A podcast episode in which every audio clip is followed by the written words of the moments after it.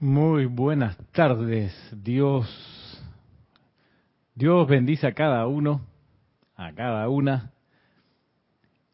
Gracias por estar en vivo en esta transmisión desde el grupo Serapis Bay de Panamá.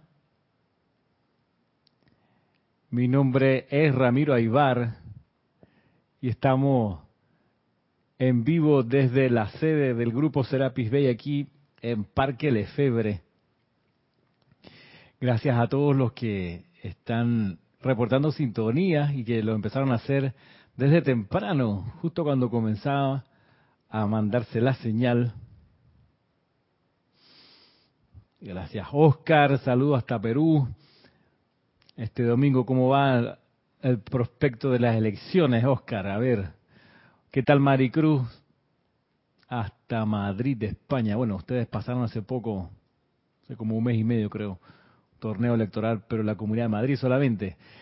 ¿Qué tal Aida Rosa? Saludos hasta Uruguay. Hola Noelia, también hasta Uruguay. María Luisa, ¿cómo está Alemania por allá? Esa primavera. ¿Cómo está Valentina? Hola Naila, aquí vecina de Costa Rica. María Mercedes Morales, ¿Cómo te va? Hasta Barcelona. Hola Flor, saludos hasta Puerto Rico. Vanessa, ¿cómo vamos? Gusto saludarte. Hola Mercedes Pérez. ¿Qué tal Mercedes Pérez? Hola Diana, Diana Hernández. ¿Qué tal María de la Delia Peña desde Canarias? Miguel Álvarez, ¿qué tal? Ayer jugó Argentina y Chile. ¿Cómo, cómo? No sé si viste el partido, yo aquí lo vi. Debo reconocer que me gustó el empate.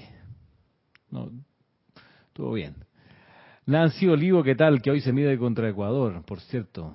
Nancy que escribe desde Ecuador. Ecuador y Brasil juegan hoy por eliminatorias. Perdón por lo, por lo, por los mensajes futboleros. Eh, ¿qué, ¿qué, tal María Esther Correa? Anori, que ayer ganó 3 a 0 Colombia a Perú. Lo siento por los peruanos. Oscar, hay otros deportes, mi hermano. ¿Qué tal? Emily Chamorro, hasta Toledo. Mm, ¿Qué más por aquí? Karen. Hola Karen. De Estelí, saludos a toda la hueste de Estelí, vinculada al Arcángel Miguel. ¿Cómo está Charity? Eh, María Constanza, Reina La Paz en Cali. ¿Cómo va la cosa por allá? ¿Quién más por acá? Mirta Quintana. Hola Mirta. ¿Qué tal la cuarentena? Ya deben estar saliendo por el lado donde tú vives, creo. Hola Joel, saludo hasta Ciudad de México. Didimo Santa María, aquí en Panamá. Y Diana Liz, hasta Bogotá. María Martín, ¿en serio que te llamas igual a esta especialista en lenguaje inclusivo? Pero bueno, saludo hasta Granada. Eh, Janet Conde, ¿cómo estamos? Estaba al paraíso. Oscar, que dice, muy acelerado los ánimos y el ganador, cualquiera que sea, será por una mínima diferencia. Ah, las, elecciones del domingo, sí. Todos, los, todos esperamos lo mejor para el país, sí. Hola, Paola Frías. Y Marisa Santa María desde Arraiján, Ato Montaña, aquí en Panamá. Ustedes dirán, Ato Montaña, eso suena como que queda lejos. Queda lejos. Así mismo, tal como suena. Pero bueno, lejos mentalmente, porque físicamente las barreras desaparecen. A ver, ¿qué más por acá? Bueno, estamos, estamos listos. Vamos entonces a entrar en materia. Acabo de hacer algo aquí en las pantallas. Ok, ni modo. Separé aquí sin querer una pantalla de la otra. Eso me pasa por ser arquero, defensa, delantero, árbitro.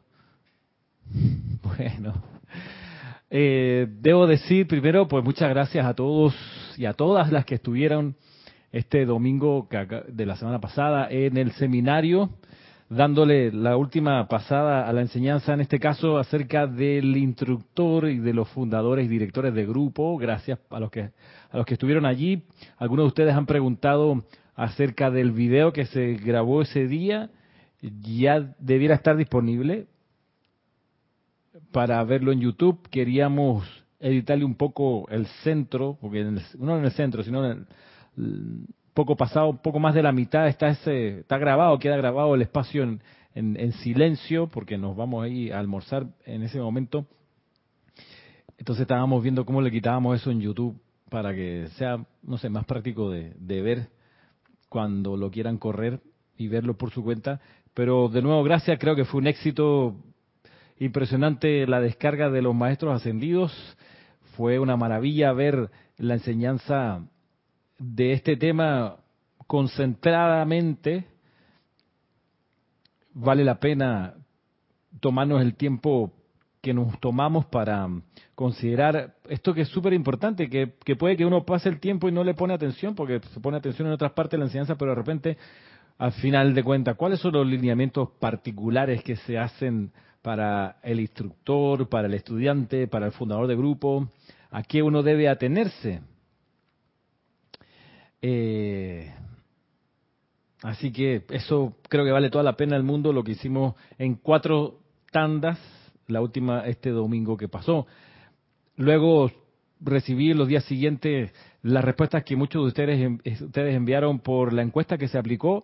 Eh, gracias a todos los que contestaron esas sencillas preguntas y mm, quedamos ya con muy, muy, muy, con mucha claridad acerca de cuál va a ser el tema del siguiente seminario, que mm, seminario que lo más probable tenga lugar por allá por octubre, octubre sí, septiembre, octubre, vamos a ver. Y tiene que ver con precisamente la primera de las opciones, el sacerdocio bajo Saint Germain, herramientas del sacerdocio, espíritu del sacerdocio, el sacerdocio en el día de hoy, a qué se refiere, en qué consiste, eh, y ahí vamos por supuesto a incorporar lo que se refiere a la introducción acerca de los rayos y las llamas, usualmente la gente tiene mm, nociones diversas acerca de los rayos y las llamas, Valga decir que hay siete rayos develados y dos rayos ocultos, de los que vienen desde, desde mm, Helios y Vesta, que concentran los Elohim, los arcángeles y los chojanes. Los dos rayos ocultos son los que descarga el ser cósmico conocido con el nombre de Cosmos, como lo devela en un discurso que tiene en el libro que se llama La voz del yo soy, el volumen 4 de ese libro, esa serie, La voz de Yo Soy, volumen 4, ahí está el único discurso que se conoce y que se publicó en inglés y que se tradujo luego al español de este ser cósmico llamado Cosmos. Bien, él dice que gracias al poder que él tiene trae dos rayos secretos.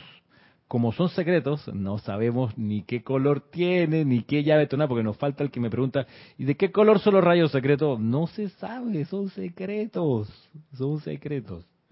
Lo que sí se sabe son los otros siete, azul, dorado, rosa, blanco, verde, oro, rubí y violeta. Y eso no quiere decir que hay siete llamas, hay al menos 23 llamas develadas, develadas. Puede que haya cientos de otras llamas no develadas. Así que, ay, pero yo quería saber las 100. No sabemos si hay 100. Hay 23 y con que logremos manejar con maestría una de las 23. ¿Ya las tenemos todas? No, tenemos esa, esa única. ¿Quiere decir que si tenemos control sobre una, tenemos control sobre todas las llamas? No, no quiere decir eso. Quiere decir que al menos hemos de ocuparnos en desarrollar la maestría en una llama, al menos en una. Pero, por supuesto, vale, lo más probable es que el día del seminario este, que puede ser por allá por septiembre y octubre, no le podamos dar atención profunda a las 23 llamas. Así que, ¿quién quita que de aquí a allá tengamos otro cuestionario que se les haga correr con la pregunta, ¿cuál de las 23 llamas quisieras que se explicase en el seminario? Y probablemente ahí pondríamos la opción de escoge máximo cuatro. Porque si nos metemos las 23 nos da hasta el 2030 porque no, la cosa no es hablar de las llamas y explicarlas, sino que quienes presenten esas llamas hayan tenido vivencias, expertise en el ejercicio de las llamas. Así que eso Eso, eso para que la cosa quede bien, ¿no? Para que no, no hablemos así porque de manera teórica. Así que dice, bueno, dice aquí Flor, Ramiro, ¿puedes dar una clase acerca de las llamas? Sí, sí, la puedo dar.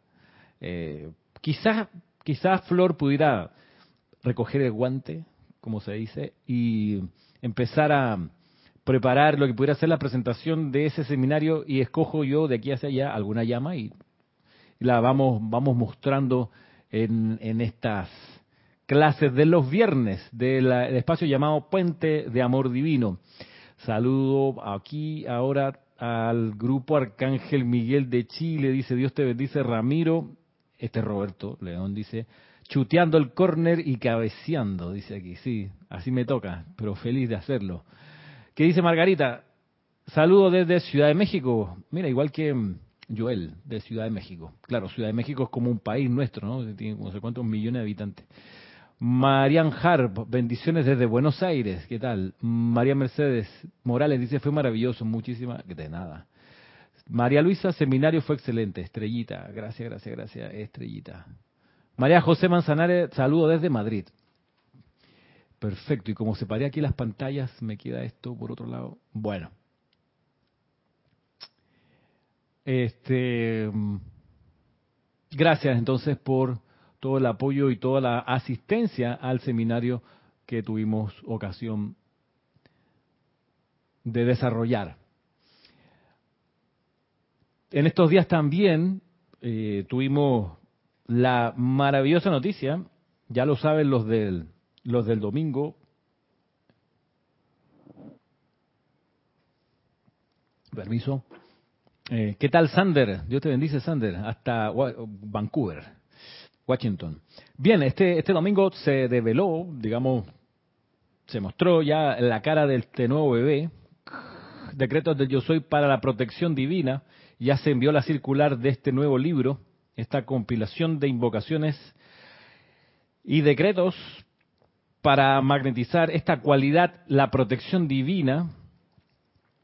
Como dijo la, como dice la circular, nos tocó hacer una investigación, sumergirnos en al menos cinco libros en inglés distintos, publicados originalmente por la actividad Yo Soy. Eh, a lo largo de los años, no, no, no, puedo decir que fueron todos del año, de la década de los 30, vinieron, hay algunas, una de esas publicaciones son posteriores, y en esos cinco, de esos cinco libros nos quisimos hacer acá en la editorial la selección de aquellas invocaciones y decretos que nos parecían los más apropiados en base a la enseñanza de los maestros ascendidos que luego se fue develando en los años 50, que mm, nos da pie para ofrecer esta publicación con tranquilidad de que todo lo que está aquí está bien, nos tomamos el tiempo para estudiar minuciosamente cada una de las traducciones que se hicieron. Aprovecho y le doy gracias aquí a Mercedes Pérez, que fue la que nos ayudó con la traducción. Luego de la traducción acá ya en Panamá, eh, varios de nosotros hicimos más de una eh, pasada revisando párrafo por párrafo, eh, verbo por verbo, de modo que quedase en manos de los estudiantes un material de excelencia que viene a, viene a completar una, un espacio que parecía vacío en nuestra editorial y es esto relativo a la protección divina. Permítanme en estos minutos eh, dedicar un poquito para, para mostrar lo que hay aquí. Este libro tiene al principio una enseñanza, una descripción que hace el maestro ascendido Serapis Bey del 12 de agosto de 1956, por ende, una publicación, un extracto dado en su momento a través del Puente de la Libertad, y dice lo siguiente y este, esto está puesto aquí a propósito para que se vea el espíritu de esta publicación.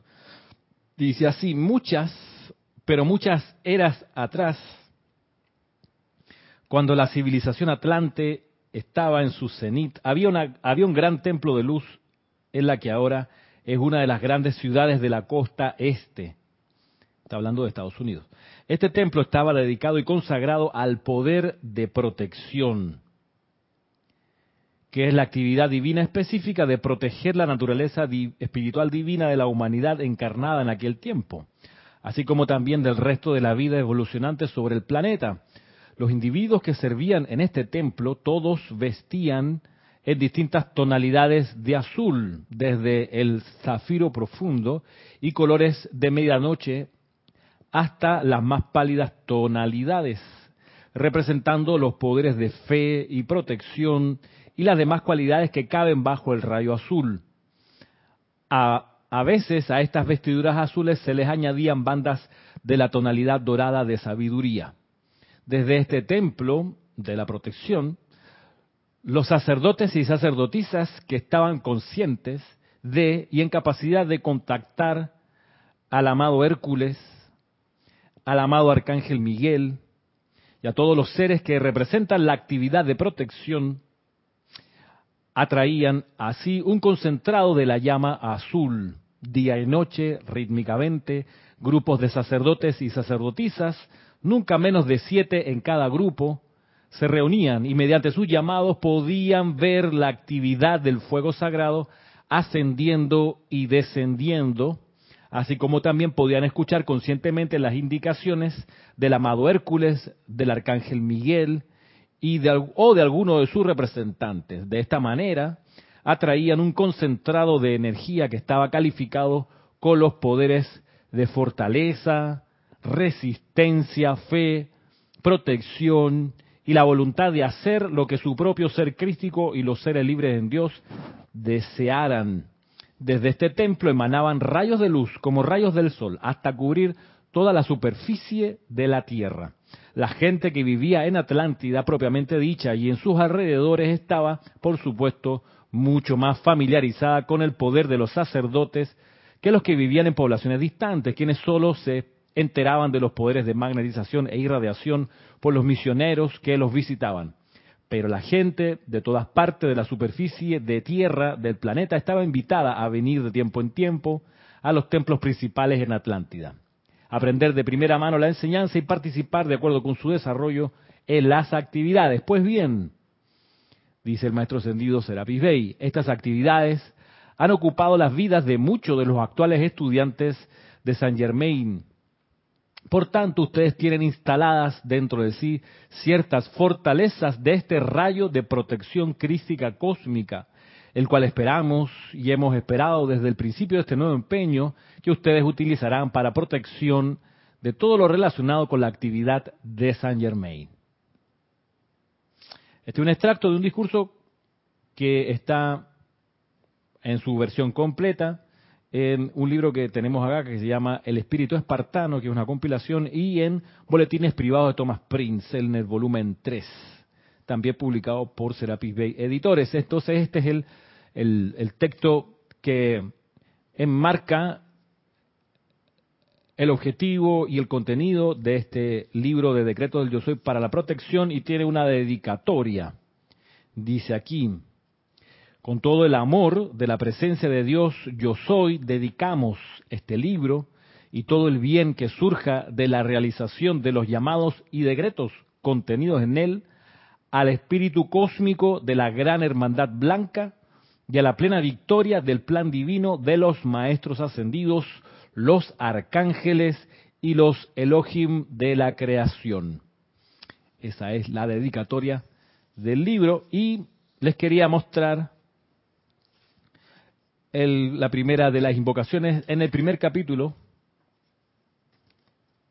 Está aquí, el primer capítulo es, dice, protección del plan divino del planeta y si se dan cuenta tiene el diseño de una espada, ¿qué les parece? Que es la misma que está aquí en la portada y que es la misma que mm, está aquí en la parte final más grande, casi al final del libro. Espada de llama azul, claro, está en blanco y negro ahí si alguno de ustedes quiere tener la imagen de la espada de llama azul en colores, escríbanme a ramiro y les envío la imagen. Debo decir que tanto la espada como la portada es obra y donación de nuestro hermano Emilio Narciso de Venezuela. que también ha hecho, hizo la portada del libro que se llama Yo soy con ustedes siempre, la enseñanza del amado Jesucristo ascendido. Y del manual del, del servicio de transmisión de la llama, si no me equivoco, la nueva versión. No, del libro del Santo Aliento, perdón. Santo Aliento, eh, Yo soy con ustedes siempre, que es la compilación de 22 discursos del Maestro Sentido Jesús, y este ahora el tercero de, la donación y apoyo de nuestro hermano Emilio, con su gran talento para esto. Así que quien quiera la imagen de la espada, me puede escribir a ramiro.com y se la envío. Por cierto, hay que decir que la idea es que se use esa espada para, esa imagen, perdón, para visualizarla, para cuando hagamos nuestras invocaciones donde se llama a la espada de llama azul, tengamos esa imagen clarita en la mente de la espada, que la tenemos en la mano y hagamos de manera más eficiente la descarga de esa espada del arcángel Miguel. Miren lo que dice la primera de las invocaciones del libro. Dice, amigos, maestros ascendidos es el título. Déjenme por acá, si está todo bien en la transmisión. Me parece que sí, que está todo bien.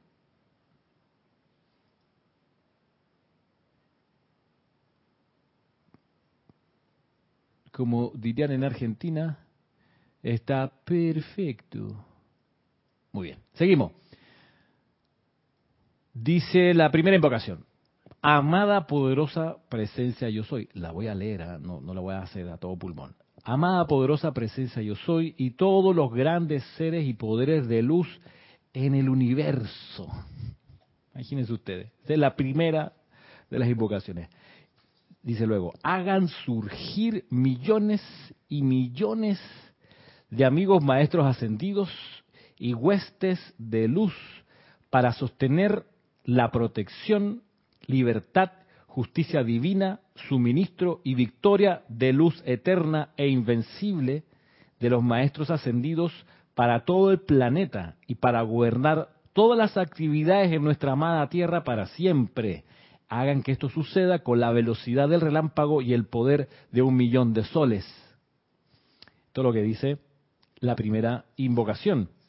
Y cuando uno ve esta secuencia de cualidades, la primera es protección, luego dice libertad, justicia divina, suministro y victoria de luz eterna e invencible de los maestros ascendidos. Ese orden no es baladí, no es caprichoso, no es livianito. Es un orden que hace sentido con la coherencia que estas esta construcciones, estas invocaciones tienen. Porque se necesita antes de libertad protección. Esa protección es para poder realizar el plan divino. Y el plan divino se realiza cuando hay libertad. Piensen ustedes que el verdadero poder es actuar con libertad. Cuando no podemos actuar con libertad, en la realización del plan divino, carecemos de poder o tenemos un poder menguado o mermado. De modo que la plenitud de la libertad es la plenitud del poder. A mayor libertad hay mayor poder para ejercer como la presencia yo soy aquí. De modo que se necesita esa libertad ser protegida, no ser encadenada, no ser sepultada por la protección, no, sino protegida, darle un campo de posibilidades para que pueda manifestarse, pero la creación humana, la efluvia, es tal que intenta siempre sofocar la libertad. ¿De quién? De la presencia yo soy a través del santo ser crístico de operar aquí en el plano de la forma. Entonces, para que esa libertad pueda fluir, hay que darle un cerco de perimetral de protección. En, para los que leyeron Cien años de soledad, recordarán que el coronel Aureliano Buendía le pedía a sus guardaespaldas que cuando tuviese conferencias con alguien, eh, dibujaran en el piso un círculo de tres metros de circunferencia.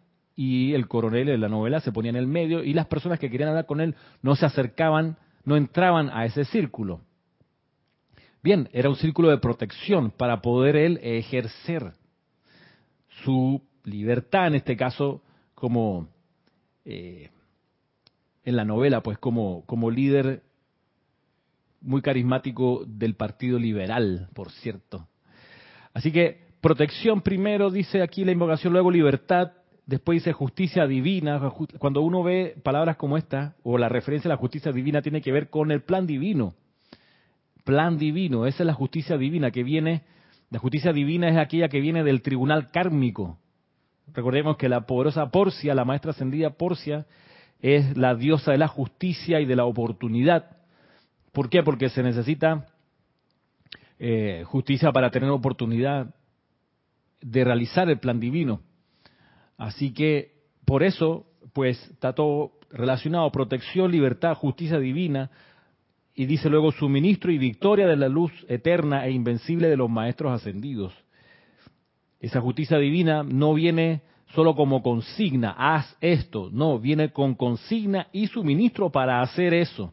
Pero todo tiene que estar protegido, pues si no es, es canibalizado, es perforado, es diluido, es desinflado por la efluvia que, como, como el rinoceronte en la selva, lo que trata es de apagar el incendio.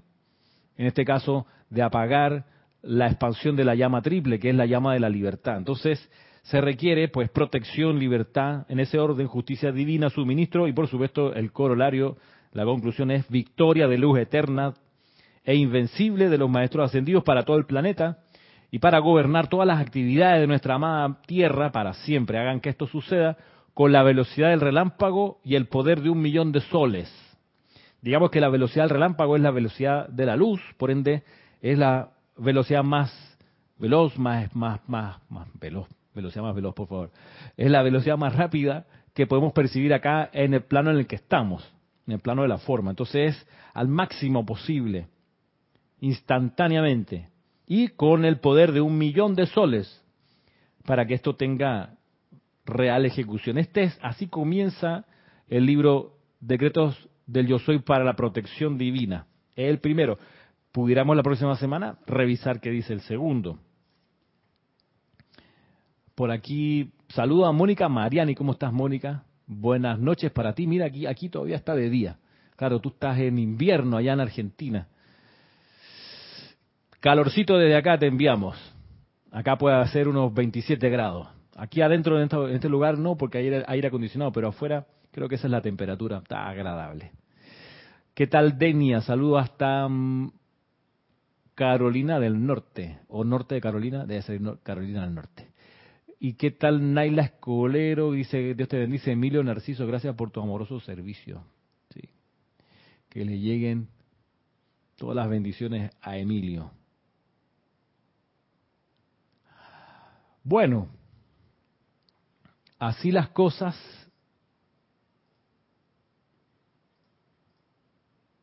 Vamos entonces a revisar lo que hoy nos trae este libro, El Sendero del Chela, volumen 2,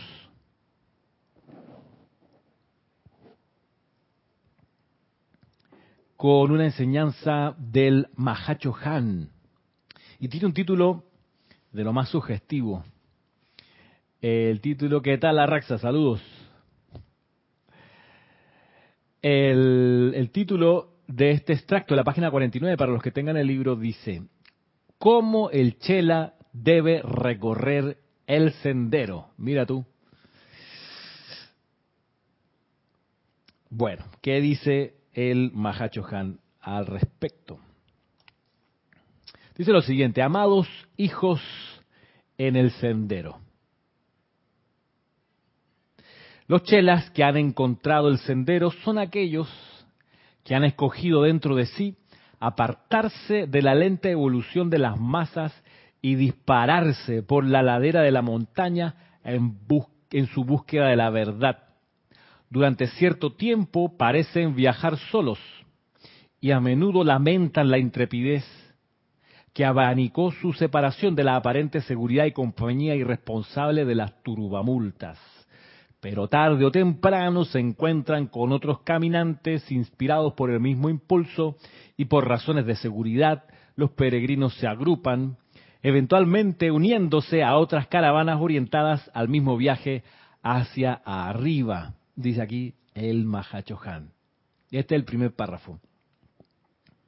Yo pensaba en esto de, de apartarse de la lenta evolución de las masas. Dice, los chelas que han, que han, encontrado el sendero son aquellos que han elegido dentro de sí apartarse de la lenta evolución de las masas y dispararse por la ladera de la montaña en su búsqueda de la verdad. Claro, eso de... Eso de, ¿qué tal Bernie Varela? ¿Cómo estamos? Vecino aquí de Costa Rica. Esto de apartarse de la lenta evolución de las masas a cada uno le toca a su manera, por supuesto, y cada uno lo experimenta a su manera. Yo me acuerdo que esto a mí me empezó a pasar cuando todavía en el colegio, eh, graduándome ya de la escuela, sí, creo, eh, una cosa que no me gustaba para nada, para nada, para nada, para nada, para nada, no me gustaba, me, me parecía súper incómodo, que en las fiestas eh, se, pusiesen a hacer, se, pusiesen, a hacer coreografías con las canciones que estuviesen sonando mientras bailaba la gente. Eh, me acuerdo el meneito, el meneito, y tenía mis amigas y amigos tenían una coreografía para eso, que era la misma coreografía que hacían, me imagino, toda la, gente de la misma edad por, o por esa época, en todos los lugares donde sonara esa canción. Y a mí me, yo en ese momento yo me sentaba o me escondía, me iba para el baño, para el patio, y no quería, porque entonces venía la, por supuesto la presión de grupo, oye, pero no seas así, métete aquí, vamos a bailar. Entonces, claro, eso de, de, de, de, de escoger apartarse de la lenta evolución de las masas, pues que se sepa, y seguro que ustedes lo han vivido, no te hace el ser más popular entre tus conocidos. No, porque, porque eres el rompegrupo, eres te toca ser el, disidente de alguna manera, el que no conecta con lo que todo el mundo hace, con los gustos de todos, con lo que está de moda.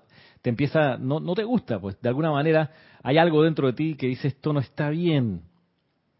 Ahora, ¿qué, otras cosas yo experimento o experimenté en esto de la, de la lenta evolución de las masas? Bueno, la lenta evolución de las masas tiene que ver también con con un desgaste permanente. O sea, hay algo que uno ve en las masas, es que se van desgastando, gastando, gastando, cansando, cansando, cansando, consumiendo, consumiendo. Y uno intuye que hay otra manera de vivir y otra manera de, experimentar la vida donde el desgaste no es la norma, sino lo contrario, el rejuvenecimiento, el aumento de la vitalidad, no la disminución de la vitalidad. De modo que podríamos pensar que las masas o el pensamiento masivo, eh, experimenta todo el tiempo un poco más de contracción de sus capacidades. Y por otro lado, pensaba cómo uno identifica también a las masas y uno identifica también a las masas con que las masas o las personas que están dentro de la conciencia masiva, como andan lento, porque aquí se refiere a la lenta evolución de las masas, como están andando lento en vibración, necesariamente experimentan los mismos problemas. Una y otra vez. Una y otra vez. El mismo problema o problemas parecidos. Problemas donde cambian las personas, pero no el personaje. Sigue siendo el mismo villano de la historia. Antes era una mujer, de repente es hombre. Antes era un jefe, después es la jefa o antes era el padre de familia, después el esposo o la esposa, siempre el problema pareciera estar cortado con el mismo molde. Eso es lo que es, eso es, eso es estar dentro de la conciencia de la masa, eso es experimentar lo que experimenta la masa, la repetición una y otra vez del mismo tipo de problemas.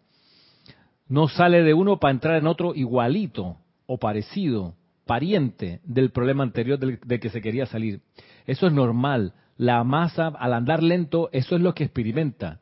No es crítica a la masa, pero saber que si uno está en ese plan, en ese registro donde el problema es una y otra vez el mismo, eh, uno está andando lento, pues con la masa, con el montón. No ha todavía quizás agarrado el suficiente impulso, como dice aquí, para dispararse por la ladera de la montaña en su búsqueda de la verdad. Sí, y te lo dice así de salida el Mahacho Han. Uno escoge, cuando escoge salirse de la evolución lenta de las masas, escoge la ladera de la montaña, abrirse paso entre el matorral. Eso es lo que uno está escogiendo. Y cuando uno, no sé si ustedes lo hicieron, yo me acuerdo cuando fui scout de niño. Hola Rolando Barney, saludo. Cuando yo era, ¿qué tal Alonso? Hasta Colombia. Eh, me acuerdo cuando era scout y alguna vez fui de campamento y subimos y bajamos cerro. Eh, incluso un poco más, más niño fui eh, practicante de kung fu. Un día la gracia fue irnos a, a, un a un cerro cerca de Santiago, allá en Chile, y subirlo, como prueba del día, qué sé yo. Y, y era súper incómodo para mí, estar entre, la, entre los matorrales y, rasparte con las espinas y entonces la tierra, en fin, pero bueno, eso es lo físico, pero claro, la cosa es que espiritualmente mmm, pasa eso, ¿no?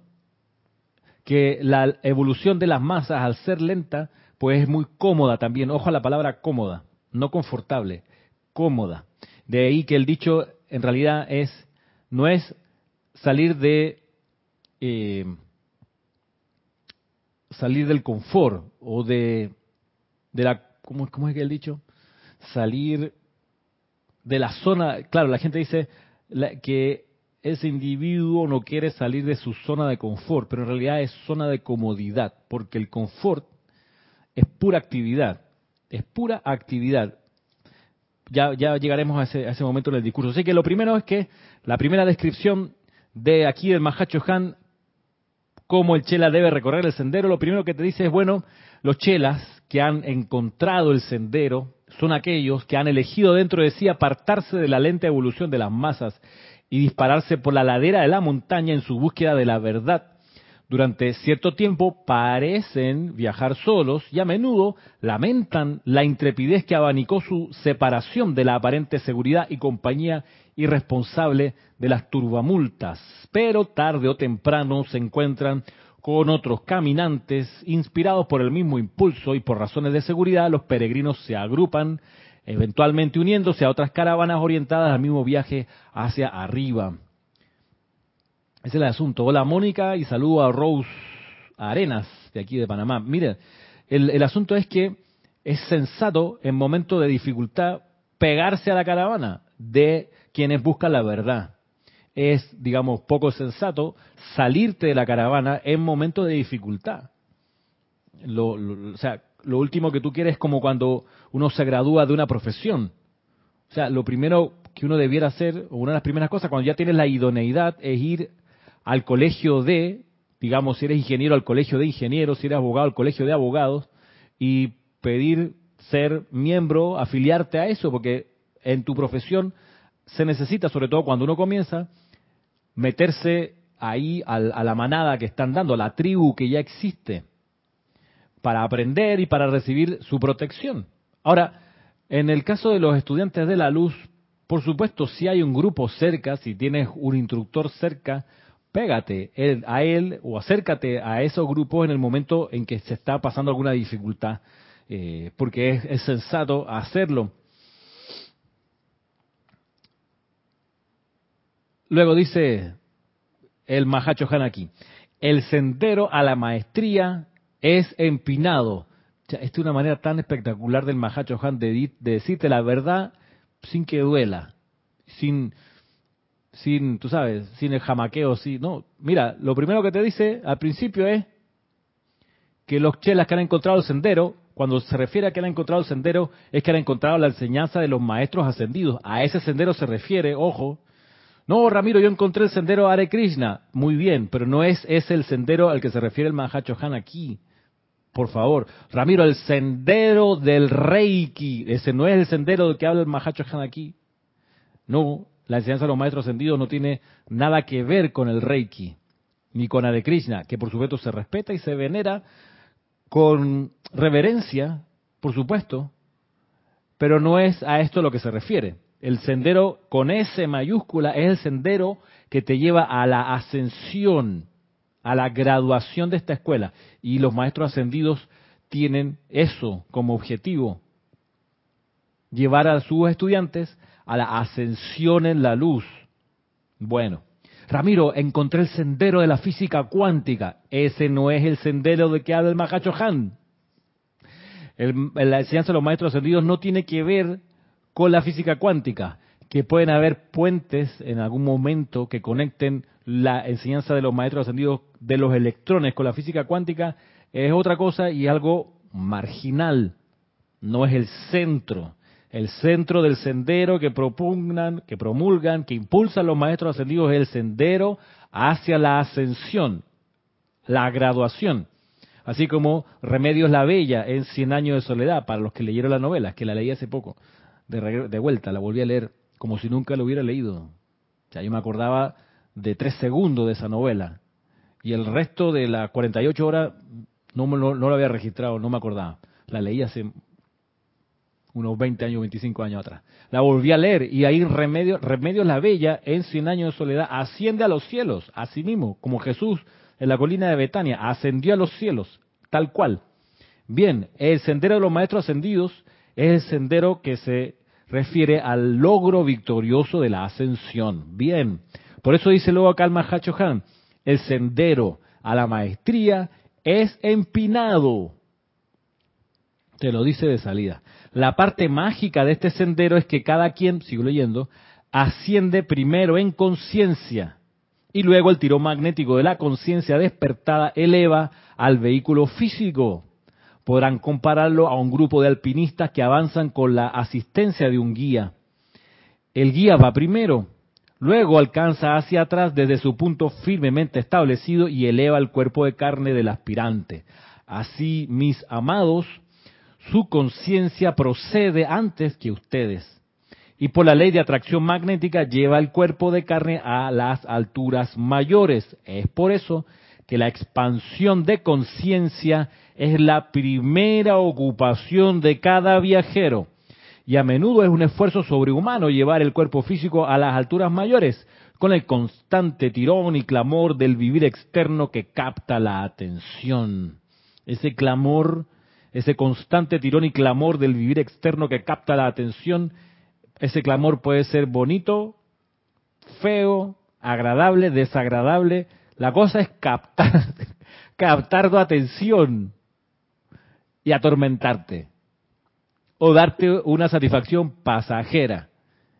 ¿Para, ¿Para qué? Para distraerte del sendero que te dice aquí que es empinado. El sendero de la maestría es empinado porque tienes que elevar tu atención permanentemente. Y la gracia dice aquí la magia que primero elevas tu atención y dice luego, la expansión de la conciencia es la primera ocupación del viajero. Expande tu conciencia empinándola, es decir, poniendo la atención de tu conciencia en lo elevado, y luego tu cuerpo va a ir para allá. La vibración, la, va a, la alta vibración la va a empezar a asimilar tu cuaternario inferior. Esa es la, esa es la gracia.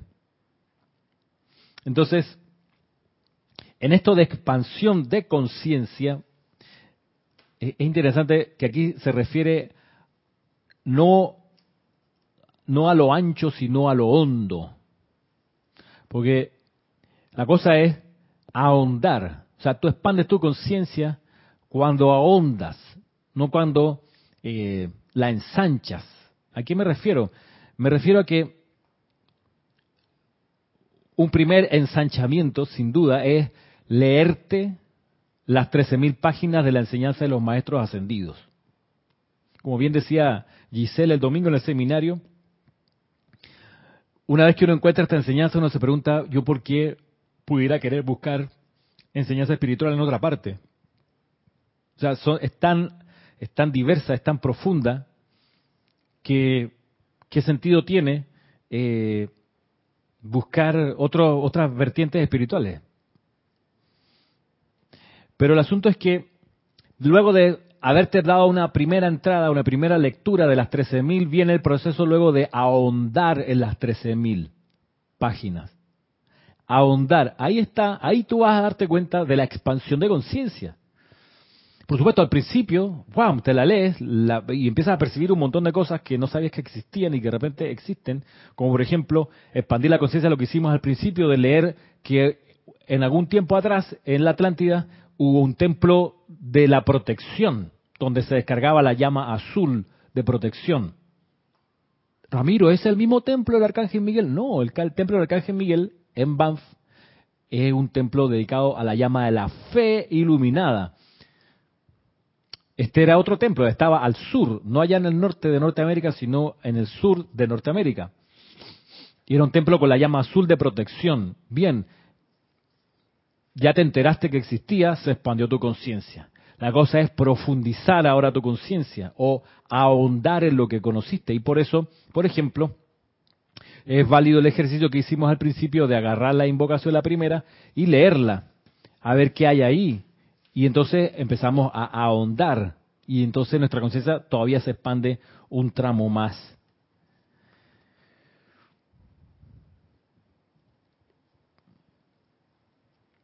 Otra forma de expandir conciencia, eh, y, a lo que me refiero, es sin duda es a repetir el viaje, a repetir la expansión o a repetir el conocimiento una, y otra vez. Lo digo porque eh, yo me he dado cuenta que funciona muy bien en los ceremoniales que hacemos durante la semana. Yo tengo la, la oportunidad y el privilegio de oficiar el día lunes en el ceremonial que hacemos aquí. Y a la gente que viene y participa o que se conecta a la transmisión, eh, me gusta repetir, por ejemplo, la proyección de conciencia. Y entonces las semanas anteriores, como hicimos la transmisión de la llama del Templo de la Libertad, del Chateau de Liberté, eh, yo usé, los que estuvieron ahí atestiguan, yo usé la descripción que hace el maestro ascendido Pablo de cómo es el templo, cómo se llega al templo y las cualidades del templo.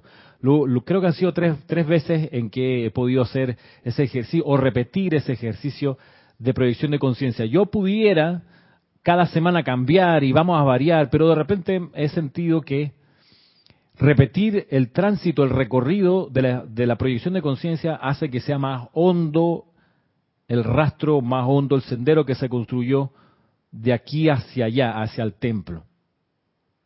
Al pasar varias veces por ese sendero se va ahondando, se va expandiendo, se va haciendo más, más seguro y más profundo. Yo creo que ahí capitalizamos todos eh, en, buen plan y, funciona mejor que andar todas las semanas cambiando. Me parece, por eso lo he estado repitiendo. Entonces, ¿qué luego dice aquí el Mahacho Han? Dice, podrá darles algo de confort, amados hijos, el saber que los viajeros en el sendero nunca están completamente solos. Incontables ángeles sobrevuelan incesantemente sobre ellos, eliminando muchos obstáculos que resultarían casi impasables a los pies cansados, dando coraje e inspiración en momentos críticos cuando se enfrentan a una crisis repentina. Miren ustedes lo que viene. Por cierto, gracias a todos los ángeles que nos acompañan y nos envuelven. Pero miren lo que viene. Miren lo que viene ahora, lo que dice el Mahacho Han atención, cuanto más asciende el viajero, tanto más delgada se torna la atmósfera. Y el monte del logro no es una excepción a esta regla. De allí que se les haya dado el conocimiento de los fuegos de purificación, el uso de los cuales torna más livianos a los cuerpos internos y elimina la mayoría del karma.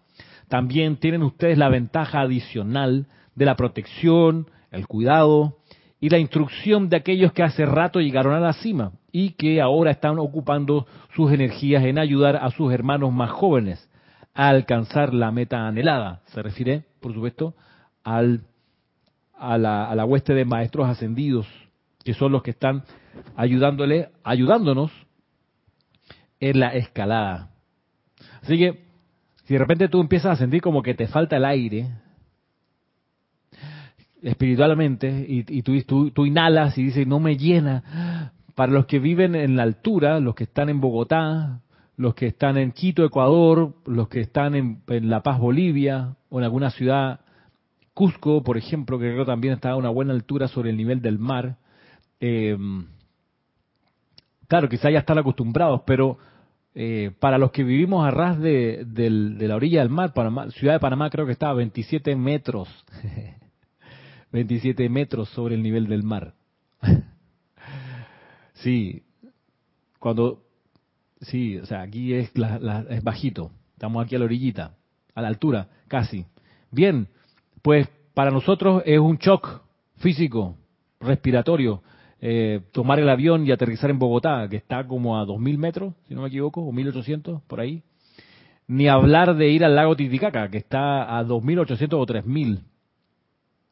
Ni hablar de la estación del teleférico de, La Paz, Bolivia, la estación que está en, en El Alto, que está más arriba de La Paz. Bueno, arriba del Alto, bueno, hay una estación del teleférico que es hermosa, es hermosa, hermosa, hermosa. Eh, se ve ahí para abajo gran parte de la ciudad del Alto y gran parte de la ciudad de La Paz. Es una cosa fuera de serie, o sea, eso es una maravilla, un privilegio. Y, lo, y además lo más increíble de todo es que ahí hay internet, ¿ok? O sea que puedes chatear desde ese punto de la Tierra, que es impresionante. Bueno, pero ahí falta el aire, tú haces, inhalas, inhalas, inhalas y no recibes oxígeno y eso genera por supuesto una sensación muy rara en el cuerpo. Bueno, espiritualmente eso pasa, dice aquí también el Mahacho Han. Cuanto más asciende el viajero, tanto más delgada se torna la atmósfera y el monte del logro no es una excepción a esta regla. De allí que se les haya dado el conocimiento de los fuegos de purificación, el uso de los cuales torna más livianos a los cuerpos internos y elimina la mayoría del karma. Sí, 3.000 metros, dice aquí Oscar, 3.300 metros menos que en el Cusco. Ah, sí. Ah, Diana Liz dice que 2.300 en Bogotá.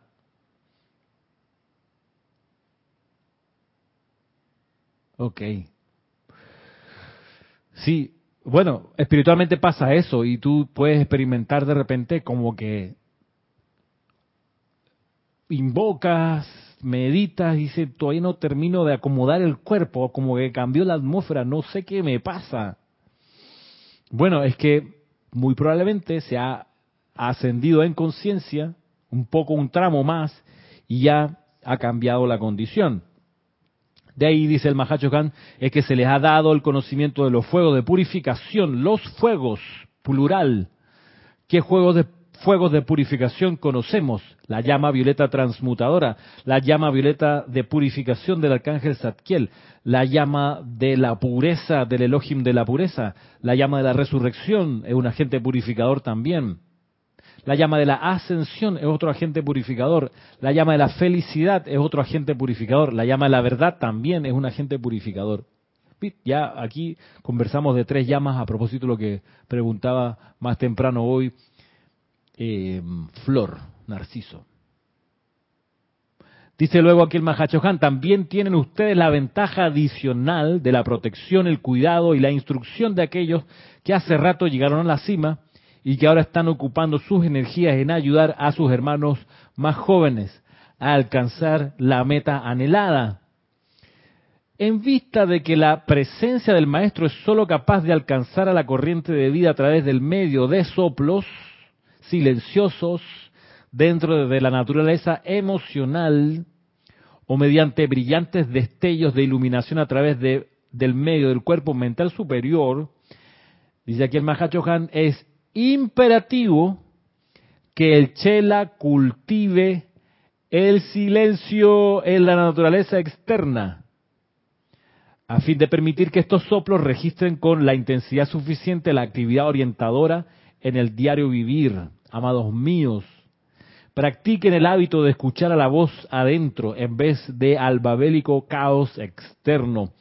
Son pocas las facetas con que cuenta la voz de la presencia para guiar y proteger el destino de los muchos en el futuro y los pastores escogidos para estas horas y días tienen que lograr el momentum de balance. Dice entonces, es imperativo que el chela cultive el silencio en la naturaleza externa, es decir, andar más callado que de costumbre, adentro y afuera, pero también buscar el silencio, es decir, no siempre que te subas al auto Pon la música, no siempre, o las noticias, no siempre. Date un chance de paz. Cuando entres a la casa, no tienes que entrar y encender la tele, como conozco que hay gente que hace. O entran a la casa y encienden la radio para escuchar un sonido así de fondo. Hay gente que lo hace. Bueno, el llamado para el chela, es decir, aquel que se quiere salir de la masa, de la lenta evolución de la masa que cultive el silencio. Es la naturaleza externa. Practiquen el hábito de escuchar a la voz adentro, dice el Mahachohan. Eso significa, esa práctica es estar hablando con la presencia yo soy y pedirle indicaciones, amada presencia yo soy, ¿qué hago ahora? ¿Cómo hago esto? Y acostumbrarse a tener ese diálogo interno con Dios, con Dios Todopoderoso, ¿ok? No es con una fábula, es con la gran y poderosa presencia yo soy. Dice aquí Roberto, actualmente sería andar muteado en mente y palabra, sí, del verbo mutear. Este, por último, para ya ir terminando, viene aquí el Mahachohan y remata con lo siguiente. Quisiera repetir, mis amados, que el sendero que conduce a la maestría es el sendero de rendición, sí, de todas las cosas y personas que pudieran ser obstáculos a este logro. El Chela, en paz, bondad y unipuntualidad, tiene que hollar el sendero solo, tal cual insinuara Jesús, la gente del reino del cielo son nuestros amigos. Todos los demás no son más que fantasmas que entretienen nuestra atención y nos impiden pasar por la puerta y entrar al reino.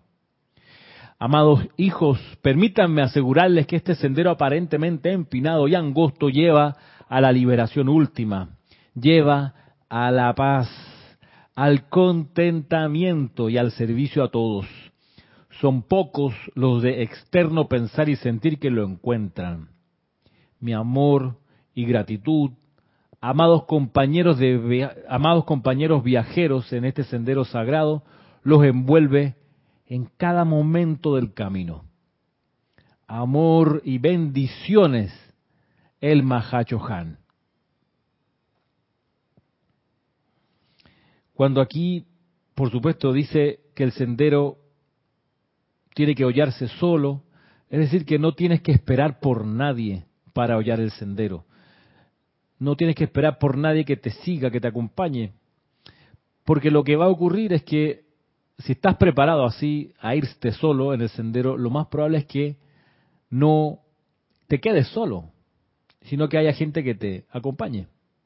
La ansiedad por ir acompañado es lo que a veces espanta la compañía.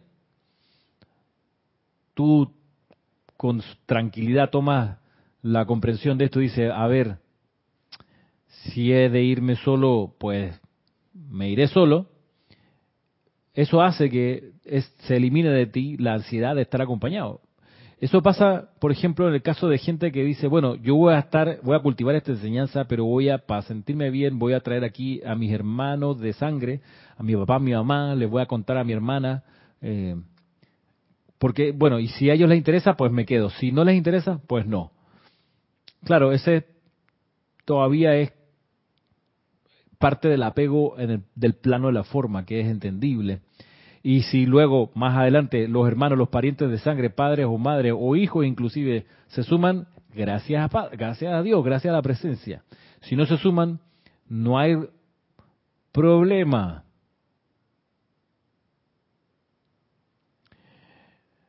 ¿Qué dice acá Alonso? Yo nadie para ascender en la luz en esta encarnación, de eso se trata. No, no sé si está bien redactado, Alonso, ahí sí me ayudas. Yo nadie para ascender en la luz, no sé, no sé si está bien ahí.